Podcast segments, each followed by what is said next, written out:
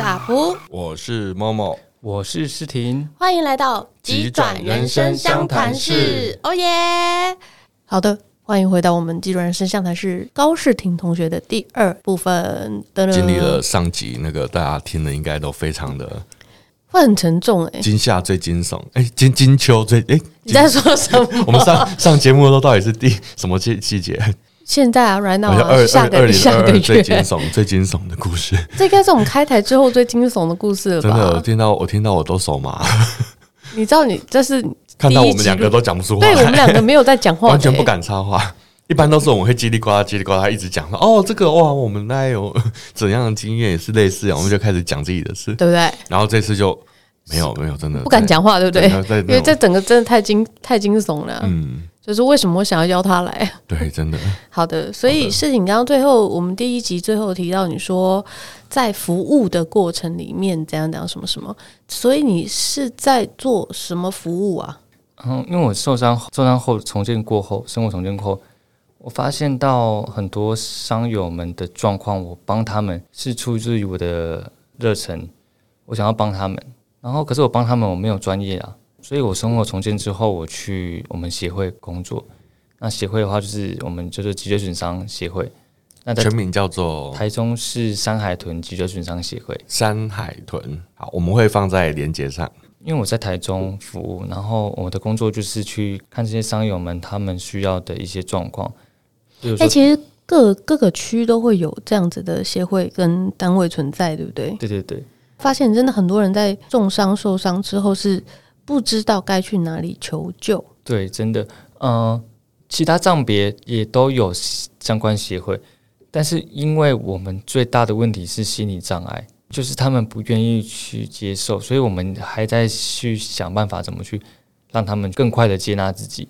因为任何的伤残或者是任何的病痛都有相关的组织，那这些组织都有很多过来人经验，有同才的力量，他能够带你很快的走出来，这样子。嗯但是最难的地方不是走出来这个事情，是他们去接收到这个资讯。嗯，所以我去访视，去看他们的状况，然后请他们看可不可以来我们协会来跟我们一起参加一些活动，或是带他们出去走一走社会事。所以你是会到商友家里去看他们的？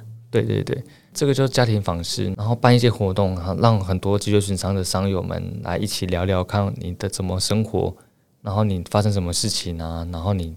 就医怎么样子，就是靠同侪的力量去带你走出来这样子。嗯，那我之后才发现说，哎呀，这是社工的工作，所以我就就去申请社工研究所。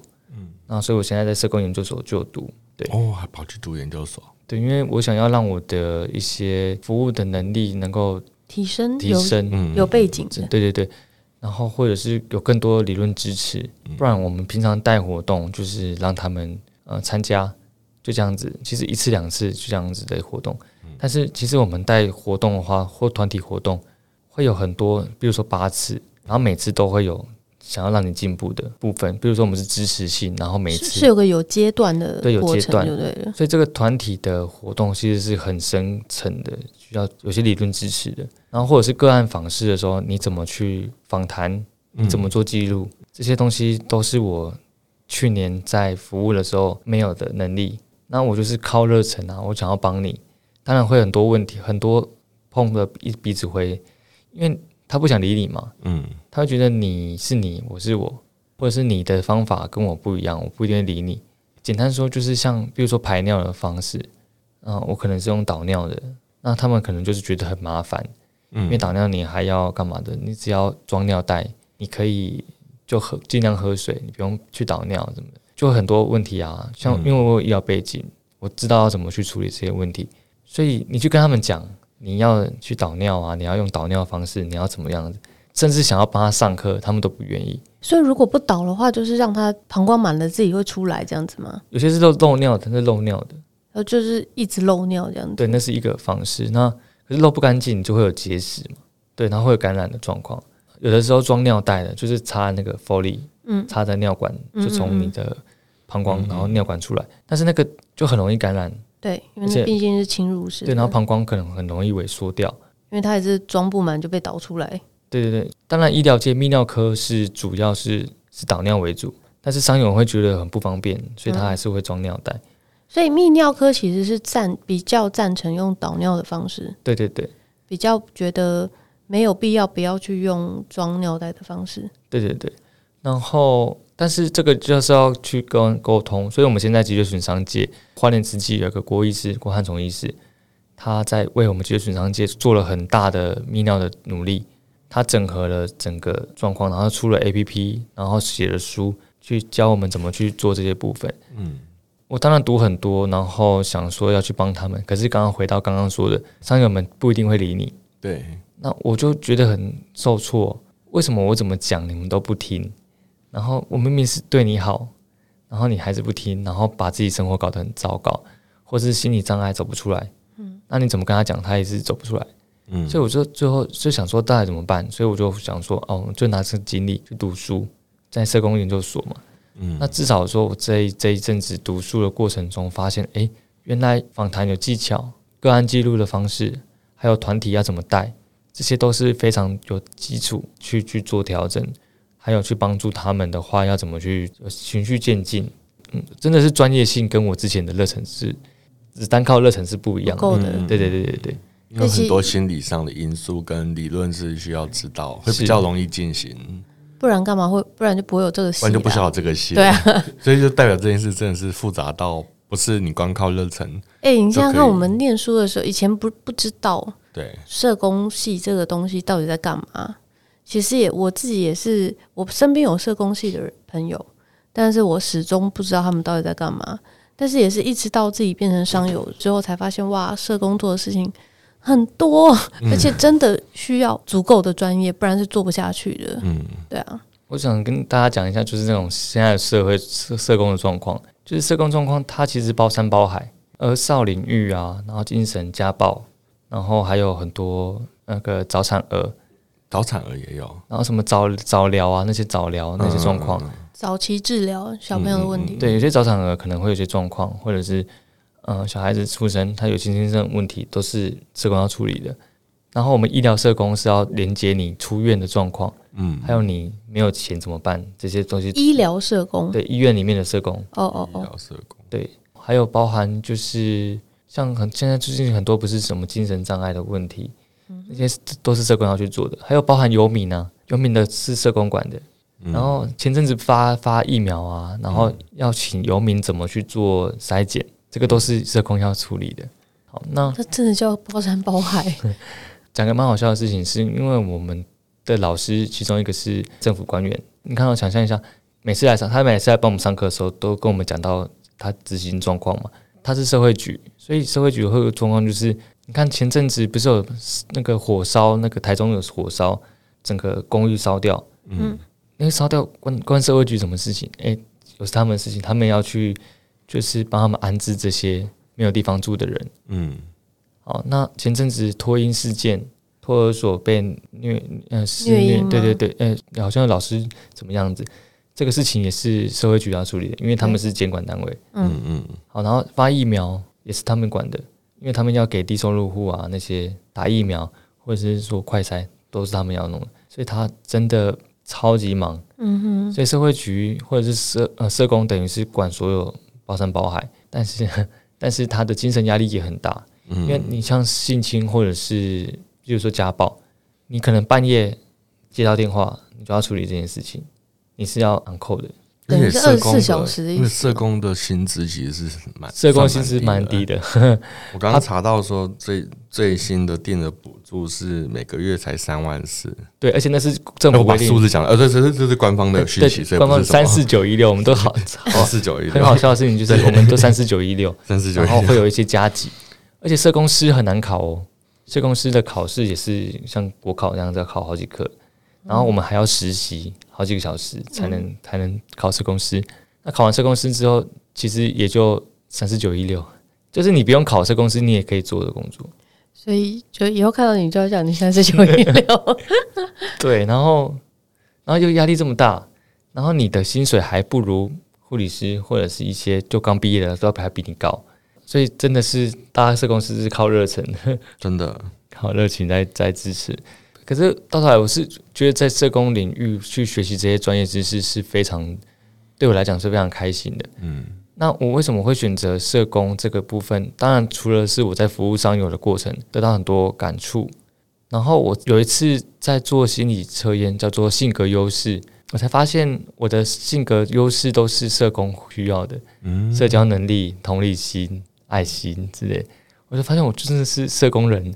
难怪我现在在这个学习的过程中，其实是蛮开心的，找到了更适合自己的路。对对对，我刚刚这样听下来，我觉得非常的有趣。是他原本走的是户外，对，然后是接触大自然，然后去挑战那种，比如说山啊、海啊、冰啊、雪啊这种外在的险峻。大家现在选择的路是更加困难，是面面对人类内心的险峻，然后而且那个是更加内心的雪啊山啊，内内内内心的那个悬崖，内心的登攀岩，而且那个是更加更加辛苦，而且更加孤独的一个一个工作。但是因为他的性格本身是你是其实你是助人型的性格吧，对，所以这种助人型的性格在这个地方反而是更加因为你的伤，然后让你更能够去理解。然后愿意有这个热忱去帮助别人，这样子。而且我的特质是我没有，我不会把他的负面能量回到我身上，这个太重要了。对，你你要去辅，因为其实要辅导另外一个人，这那个他的他的负面情绪是非常容易被沾染的。的嗯嗯对我就是那种就是。我也是很容易把它排掉，但是我的排掉方式可能就比较凶狠一点，就是我就不要听。嗯，我分享一下我在社工领域看到的一些社会状况，就是比如说他也是在国外受伤，然后就回来台湾，然后也是去做刚刚的神经性手术，可是他就是没有钱，他就是花了那笔钱之后，他请不起看护嘛，然后他家就是公寓，然后没有电梯，他下不来，所以他就是在关在家里面，就不出门了，就没办法，他出不来。我靠！然后他，所以他连翻身，连那些基本动作，在医院的动作他都不会。然后他又有褥疮，所以他最，所以他，你说他最一开始应该要学习这个东西的时候，他把所有的钱去做了那个刚刚我们讨论的神经绕道手术。对。但因为手术后来没有结果，对，就是不是成功的，所以以至于他现在连最基本的照顾自己自己的能力都没有。对，因为他已经把所有时间都花在那个地方了，一年的时间都在那边。但有时候我们一年是要一直转院的嘛。对，去学习复健这样子，你要翻身，你要怎么去倾斜床，你要怎么去坐轮椅，这些都要会。可是他没有，呃，移位也是要练很久。对对，这些都要练习的。就是物理治疗在我们医院的时候都要教，但是他就没有会啊，所以他连他在床在床上，他是躺在床上，而且他颈椎的。哇塞！所以他是直接不要去学这些，不是因为他错过时间，直接错过时间。因为医院已经一年了，他已经不收了，不收了。啊！我天啊，还而且还不收了，而且他还在。这是最这我们是最惨的。第一第一季前面聊的东西，对啊。他是在公寓，所以他下不来。他爸也不想，就是家庭支持度很低。嗯，他他非常想去掏钱训练，嗯可是他爸爸不愿意陪他去。我接到这个消息之后，我就是私讯他。我女朋友在旁边，我就请他帮他做评估。嗯，然后我说好，我帮你评估，然后你请你爸爸，你帮你拿你的手机。他爸爸不要，就是很不愿意，很不情愿。所以我就是哦好，那我大概知道说他的状况是家人支持度低。嗯嗯，好，那他非常想改变，所以我就说好，那我先帮你评估，我请治疗师帮你评估，你可以做什么动作，然后我帮他找 YouTube 的影片，然后让他去做。自己自己训练这样子，嗯，然后我后面也是转接他很多单位，请他单位去帮他这样。那后续我不确定，这是一个。然后还有很多，大部分看到的是家里的状况、居住环境。我去他家，他们都只能在一楼啊，因为是住透天的，的就是只能睡一楼嘛，你也上不了楼。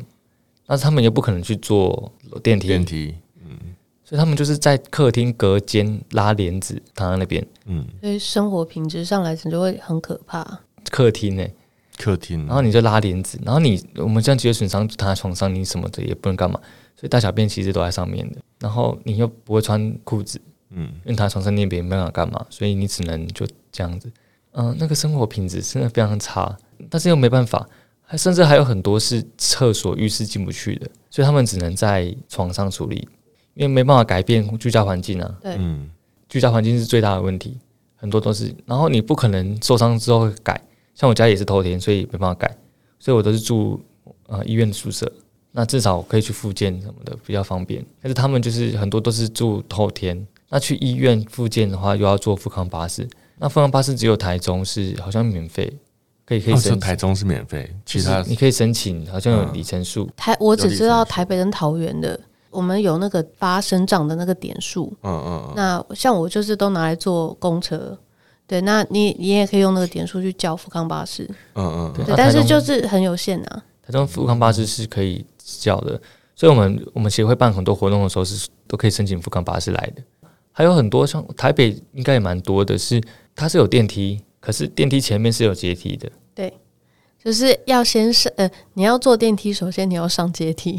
嗯，那对啊，对，那坐轮椅的或者是你老人家根本就没有办法，那怎么办？所以我们上次有个商友，就是他从地下室地下车道下到地下室，然后坐电梯上去，可是地下车道非常非常陡，所以他翻车好几次。哇塞！而且在斜坡上翻车，你人摔下来之后，你的轮椅会继续往下滚。对啊，而且他就是这样子过了好久了。像蚁人也有拍一些影片，就讲很多那种无障碍空间，就超障碍的啊。嗯、就是你你自己推推看，你推得上去吗？你光想了就觉得上不去了。对，那还有各种障碍是一直没有处理好。但是不可能跟大家讲说你现在去处理，嗯嗯嗯，因为你不可能想到你可能会发生意外。对，不可能。然后你也不可能想说你要去做什么无障碍款的环境，大部分的是想说你老了退休之后才要弄。现在状况像我妈这样子，我爸妈他们想要退休，我受伤的时候，他们他们满脑子都说哦，我要帮你买一个无障碍房子让你去住，他在帮你铺未来后面的路，他觉得很担心，然后然后你以后的工作怎么办呢？他们就各种各种担忧。嗯，但是我就处理自己处理的蛮好，所以他们没有去哦帮我做这些事情。那大部分的商友是。我遇过都是这样子，嗯，就是家庭支持度高的就觉得我要帮你未来铺路，嗯，家庭支持度低的就是你就坐在这边等死吧，就有点像刚刚你前面提到那一位的感觉。对，就我觉得我就在想，因为我们做这个节目做到现在，我觉得之前有一集是大姐姐，嗯，有来提过一件事，她说我们在讨论病这件事情的社会化，很 很奇怪，我们在健康的时候多半都不太会去想和讨论。甚至我们会避开去思考，如果生病怎么办？如果呃伤残怎么办？如果失去了什么样生活的支持怎么办？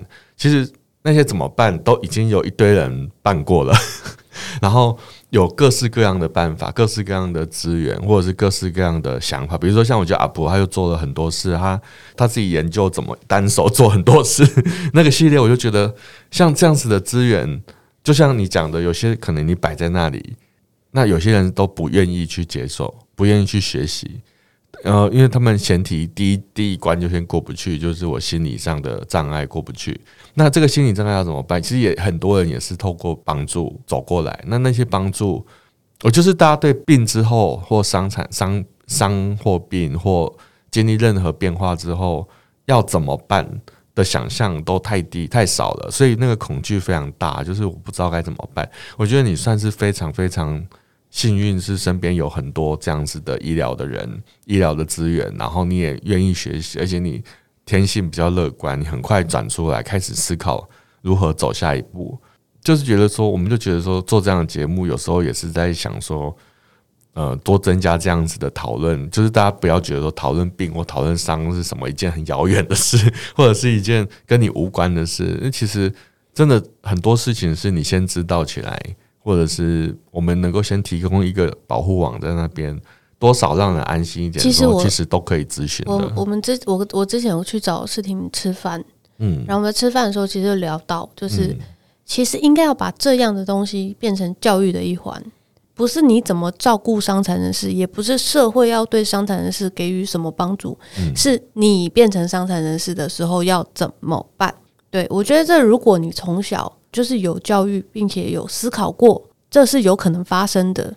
那当你真的发生的那刹那，你至少不会整个荒掉，至少这其实你有试曾经有试过这样的东西。就是我觉得我们那时候是讨论应该要把它加到教育里面去，是国小。最近发现，就是国小生他他其实蛮容易接纳我们身障者，因为他觉得好奇。如果你是国中、高中的话，你会有很多自我意识的时候，你就不会想要帮忙，或者说你会觉得很尴尬。嗯，可是国小生他们会想要帮你推轮椅，嗯，他们会觉得很自然。所以我跟我们的社工的小孩子非常非常好，社工的小小朋友他是国小生，但是我在医院发现状况就是手明明好的，但是为什么你不自己推轮椅？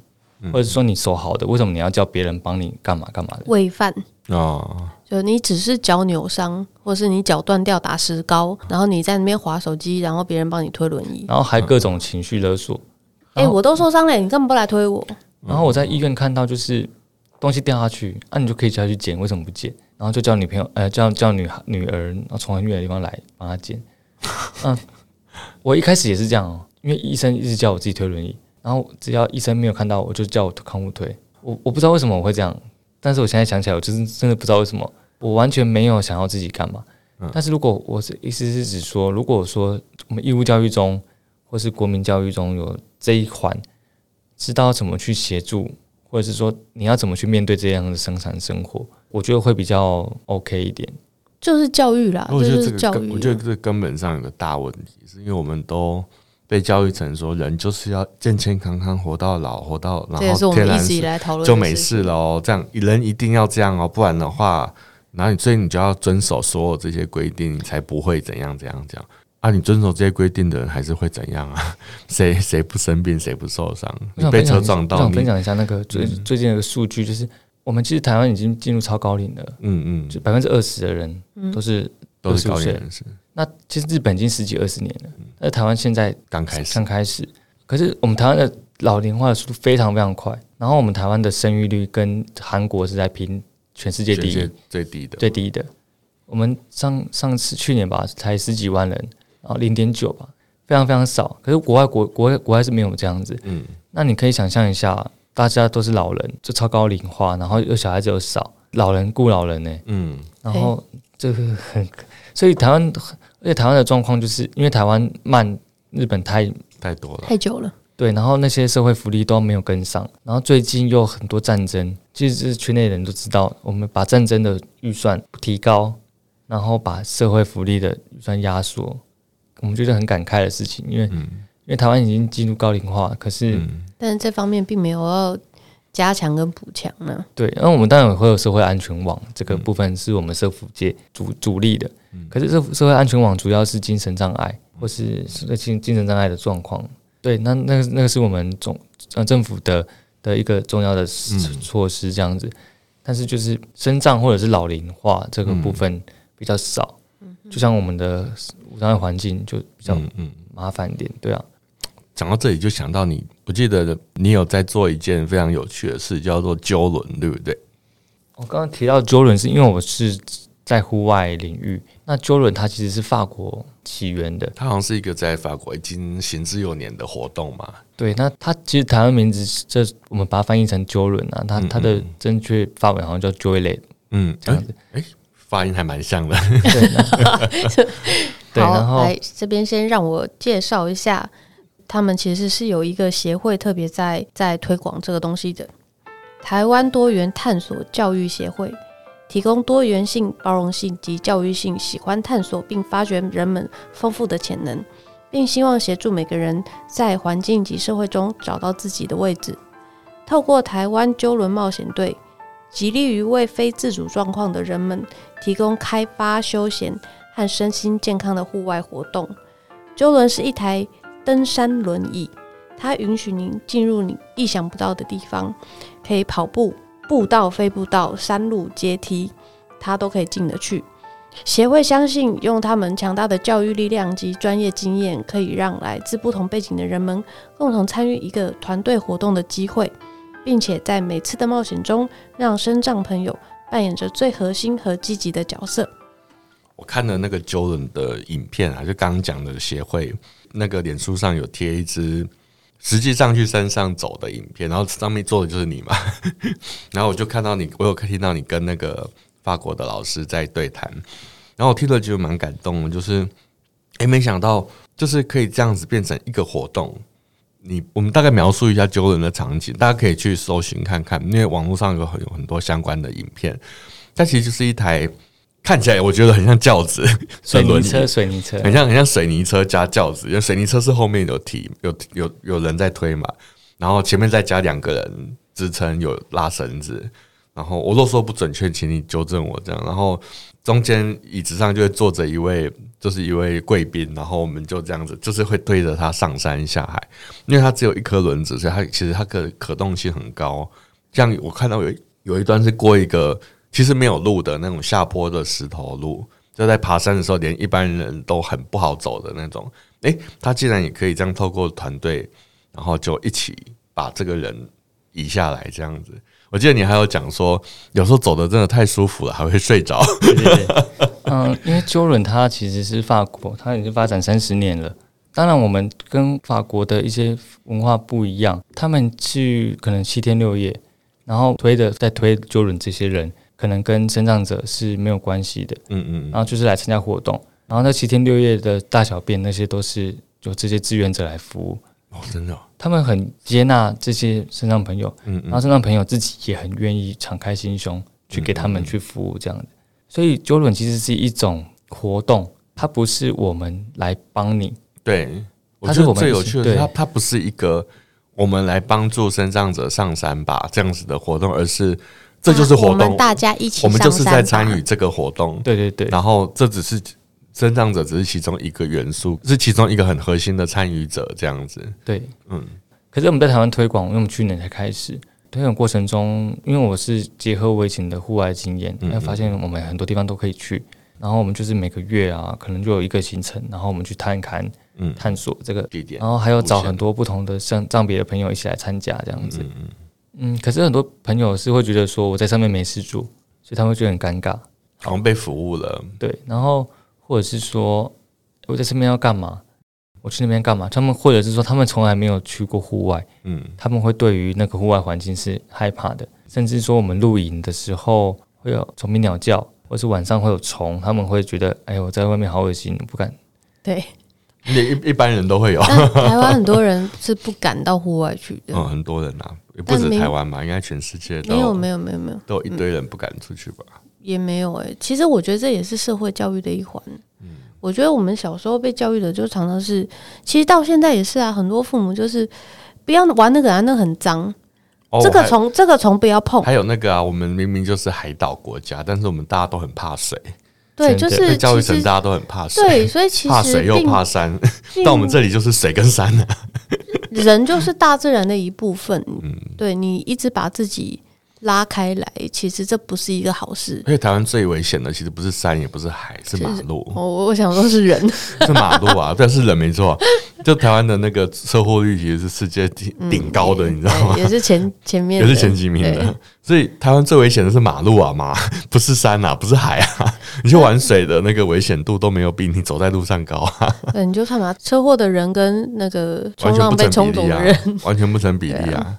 鸠轮它其实是有个理念，是因为我们都一直用我们是直立人，嗯，就是可以走路的时候的想法。可是你有没有想过，有些有一群人是先天上是没有办法，嗯，外出的。对，很多像脑麻的啊，或者是比较严重的一些先天性的疾病的，他们从来没有去过阿里山。嗯，周日出很漂亮，他们去过。嗯，然后九份那些楼梯他不肯去。我最近很印象深刻的是，我有一个朋友，他说要跟我去鸠轮这样子。他说他从小听他爸爸去爬山，然后最近跟我聊天才知道说哦，那些山其实鸠轮可以上去。嗯，所以他本身是生长的，对，他是觉得心无肌肉萎缩，所以是是先天性的。对对对，所以他会慢慢的身体没有力，肌肉萎缩症嘛。对对对，他原本可以走可以站，嗯，他到现在只剩下头可以可以动。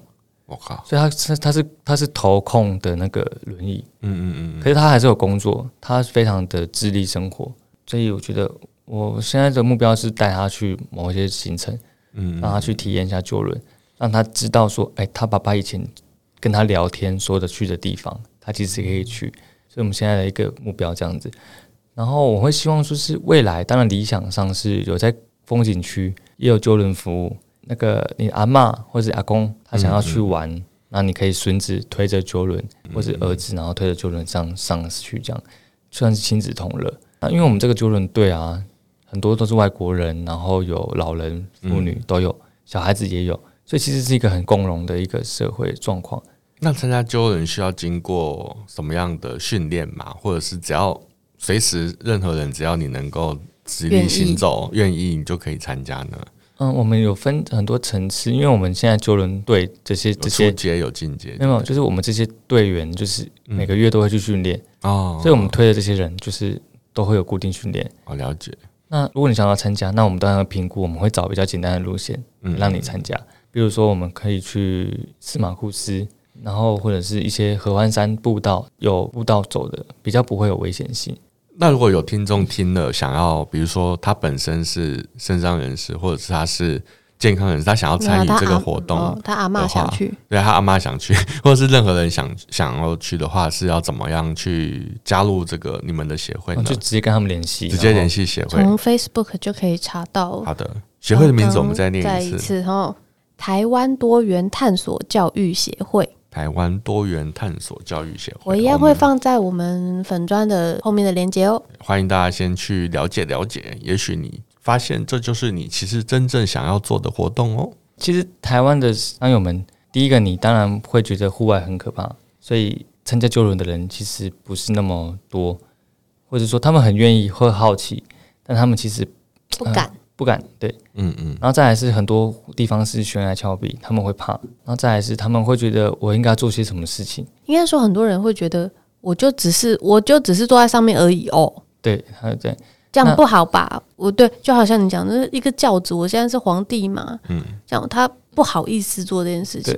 那你可以想象一下事情，就是你坐在公车上，你会说：“哎、欸，司机你好辛苦，我我帮你，我是不是要给你一点什么？”这样，给你对 你坐在车上，你不会这样子，嗯。但是 Jordan 就像这样子啊，我是需要，呃，我不是请你们帮我们，我们是一起去爬山，那个地方你没去过，我们一起去，可是我没有办法，所以你你帮我这样子。就我觉得这就是一种实实际的教育，因为我们心目中就是被别人服务。单方面的服务是一件没有任何的回报，是一件很奇怪的事。不是哦，你看，我们刚刚前面有讲到，你觉得你受伤了，只是脚受伤了，但是我不能自己推轮椅，东西掉了，我不能自己捡，我要叫别人来捡，这件事你就觉得是合理的。但是今天要叫你跟大家一起出去，你就觉得这件事不合理的。嗯，你不觉得这两个观念是相冲突的吗？我觉得里面有一些东西是既定的刻板印象一直在发动，比如说。你那个感觉是很明显，在那边你是被人服务，跟另外一个是你是叫人来服务你，那个那个主动被动的状态是差很多的。一个是我是被动被服务，然后一个是我主动叫人来服务我，这完全是两回事。嗯，对，所以那心理状态一定是肯定不一样。诶，之前你又列一个点叫做优势观点，这是什么意思啊？我们社工领域的一个典范。因为你自己想象，我们以前在服务这些人的时候，我们会用这种病理的观点，比如说你很穷，我给你钱，然后你你需要什么帮助，我就给你什么的。那是用病理的观点去去看你。优势观点就是我们现在社工界的一个方式，它的终极目标是复原，那个“元”是元气的“元”。哦，对，那复原的意思就是不是要让你的伤口或者是你的受伤好起来，它是要超越你的障碍。帮你建立新的生活目标，其实就像阿普这样子，他有一般的生活，回到一般生活，或者是像我这样子，我我有新的目标，不止我的障碍，我跨越我的障碍，我可以去回学校读书，我可以做我的工作，这样子。嗯，优势观点会主要是看你的优点，然后去帮你创造新的目标。其实听起来比较像接近心理治疗的心灵治疗的自我认同的那个部分。嗯，我。因为接触这个社工领域之后，才知道说这个观点。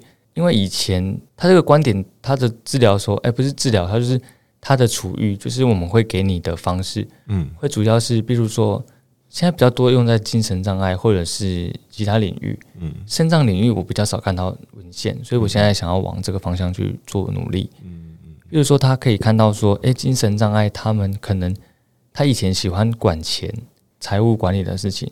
嗯，那他可能在精神病院或者是精神病房，那我可不可以让他去做这些事情？嗯嗯嗯，或者说他可以做这个职工，就是用他的优优势来帮他去做复原这样子。嗯，其实会不会有点像我自己？我自己很喜欢讲，就是不要去看你失去的，看你还拥有的。嗯嗯，用你拥还拥有的这个部分去去发挥。嗯嗯，对，那那它是整个我给你的一些服务过程中。是用这个观点看的，我不是看你缺哦，你现在没钱，所以我我这样，我是看你优点，所以那个是完全两两个方向不同的。嗯，但是我现在接触这个会有一个比较困扰的地方是，它没有实质操作的方式，就是它是一个个案都不一样，它是一个观点，它是一个观点，还没有落实到就是个案有有没有呃有有这个写呃有这个部分在做，嗯嗯，也发展二三十年了，嗯，他们有在做，但是它没有像是心理治疗这个。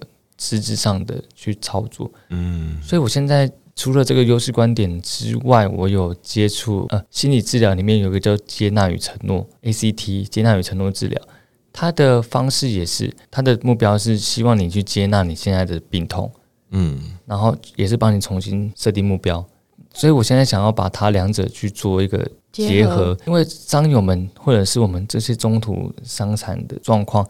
很多都是心理障碍，像我们刚刚接纳与承诺治疗这个部分，他可以看到你纠结的问题，嗯，他可以帮你去，他用隐喻的方式让你去走出这个纠结。比如说，嗯，我受伤了，然后我会一直想说，我会不会二次伤害？嗯嗯，就不会还没发生，你可是可是你把未来还还没发生的事情拿来纠结，所以让你没办法跨出那一步。对，或是你过去怎么样子，你一直会活在过去。哦，我以前可以爬山，现在不能，怎么办？怎么办之类的？你一直拿过去在纠结自己，所以我们会用隐喻的方式让你去去改变自己，嗯，然后再帮你设定新的目标。这是 ACT 的一些操作手法，嗯嗯，它是可以实际运用在伤患伤者身上的。然后优势观点反而是向你的资源连接，我要往哪个方向去帮你做连接，让你创造新的目标或者是新的生活方式。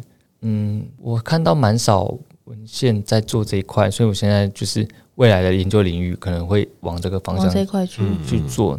至少这个有一点进展的话，它能够让我们像社工去做，比如说我们脊椎损伤去做访视的时候，你走不出来，嗯，那我可以大概了解一下你现在什么阶段，那我可以知道说怎么去帮助你，然后提供给你什么资源，然后让你去发展你的优势。然后让你去增强自己的能力，嗯，去改变生活这样子，嗯哼。所以优势观点跟 ACT 接纳与承诺治疗，还有揪轮，这些都是整个我现在的生活重心目标。但这三个东西其实是一个相辅相成的，嗯、对对对，它其实是会是一环呢。我想问 ACT 的那个有没有中文名？因为如果我们打 ACT 是查不到东西的。他就说接纳与承诺，接纳与承诺。它是心理治疗的一一个环，嗯嗯，它也是哦，接纳与承诺疗法。最主要，它有很多文献是有证明说，你可以减缓你的慢性疼痛。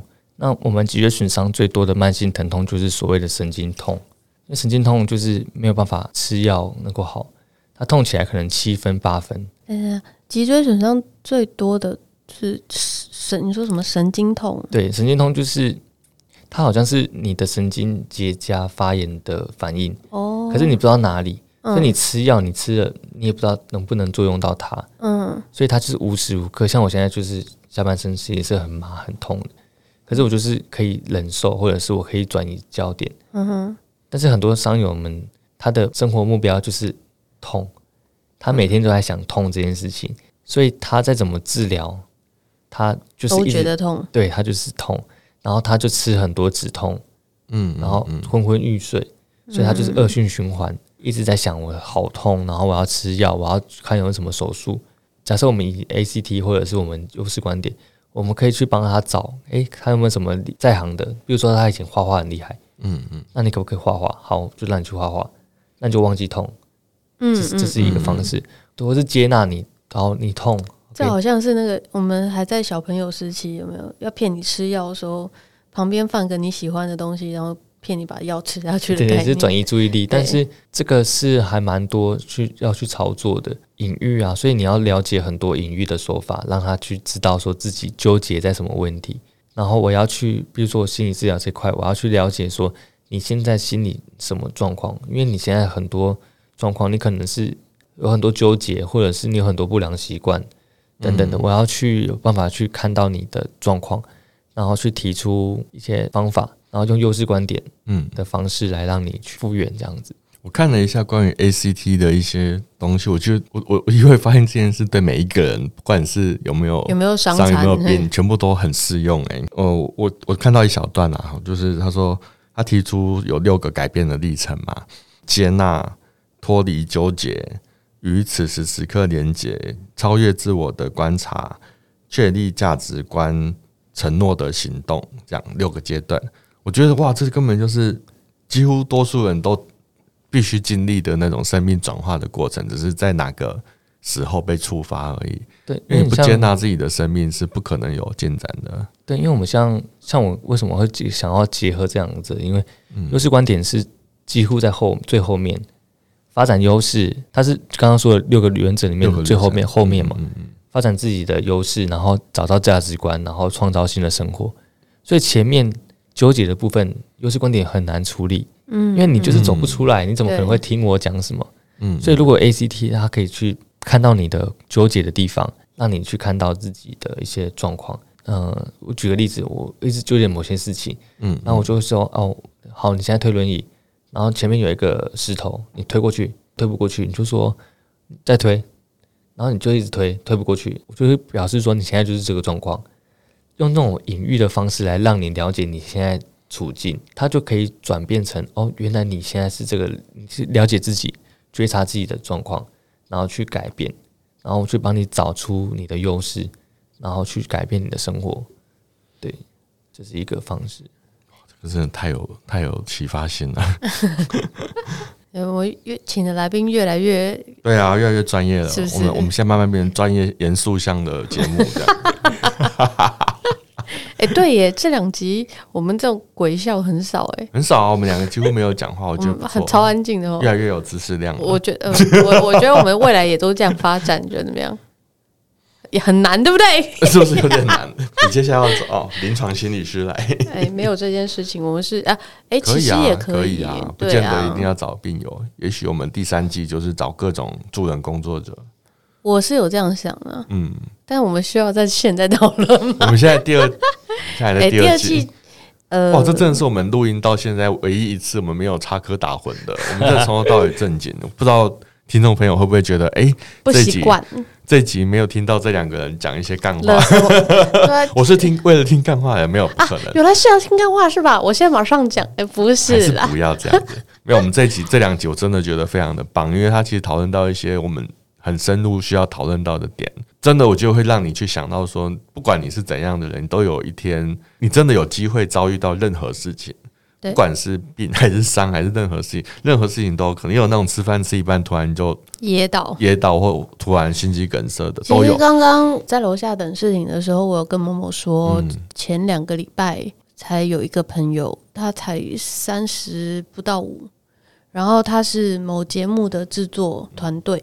他们去录节目，录完了大家去吃饭，吃到一半，他就突然脸色发紫，然后倒地抽搐，然后就走了。所以我是，就走嘞。真的，生命这个无常，其实就算是健康，一直都很健康的人，他都还是会带着恐惧，说我我有一天怎么样了，怎么办？那个怎么办是无限没有办法回答的，因为你每个时刻遇到不同的问题。你有不同的资源，你的处理方式选择，你的选择可能就很不一样。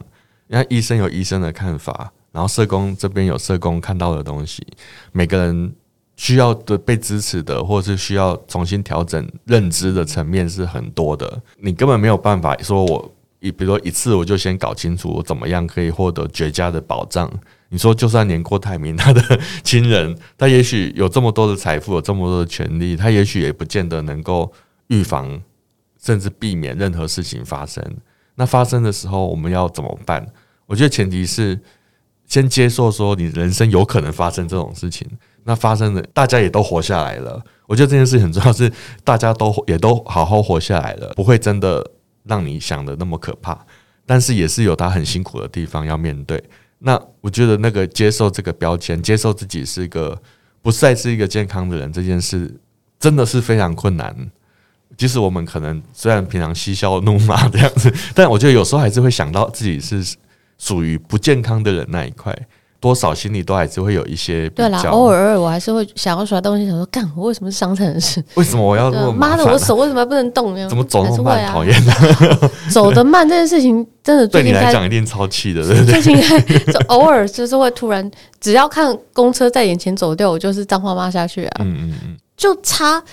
十秒，差十秒。如果你可以，我可以跑步，公车就上上去了。嗯，对，那就是因为不行。然后就有时候生病之后反而觉得很好玩的是，我们生病之后会很容易纠结在我曾经可以，但我后来不能了。你刚像刚刚事情有讲，就是说我以前曾经可以去山上走走跳跳，现在哪里都不能去，很麻烦什么的。这个一比较之后，你就发现其实。每个人都在这个过程啊，你老了之后，你也是很多东西不能去啊。你穷的时候，你也是哪里都不能去啊。然后你可能你只是懒得不想走，你只是不喜欢出门，你也可能哪里都不能去。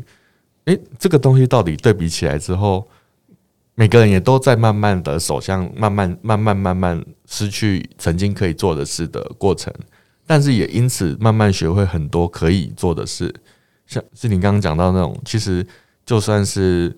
你你受到了很多的伤身的病，然后你还是可以找到你原本能做的事，你接下来依然能做的事，说不定你反而可以做的更多，这可能是你以前无法想象的。嗯，那那个东西，我觉得才是接受回到社会的一个基础，是说我有信心，说我还有很多事能做，我只要还活着，我就还很多事能做，并不是从此就从这个世界上 消失了，或者是没有价值了。你并没有被淘汰，你并没有被淘汰。对，你并没有被排斥，你也不孤单。很多人可能比你还惨，又或是很多人都经历了类似的事情，他们找到了很多不同的生命的模式。这样，对啊，我觉得这个哎，好好适合当一个总结，对不对？好哦，我们还是要不免俗的，请世婷给现在正在人生低潮或甚至是谷底的人一句呃一句或一段话。因为很多低潮的时候，我觉得我知道我能理解你们，就是。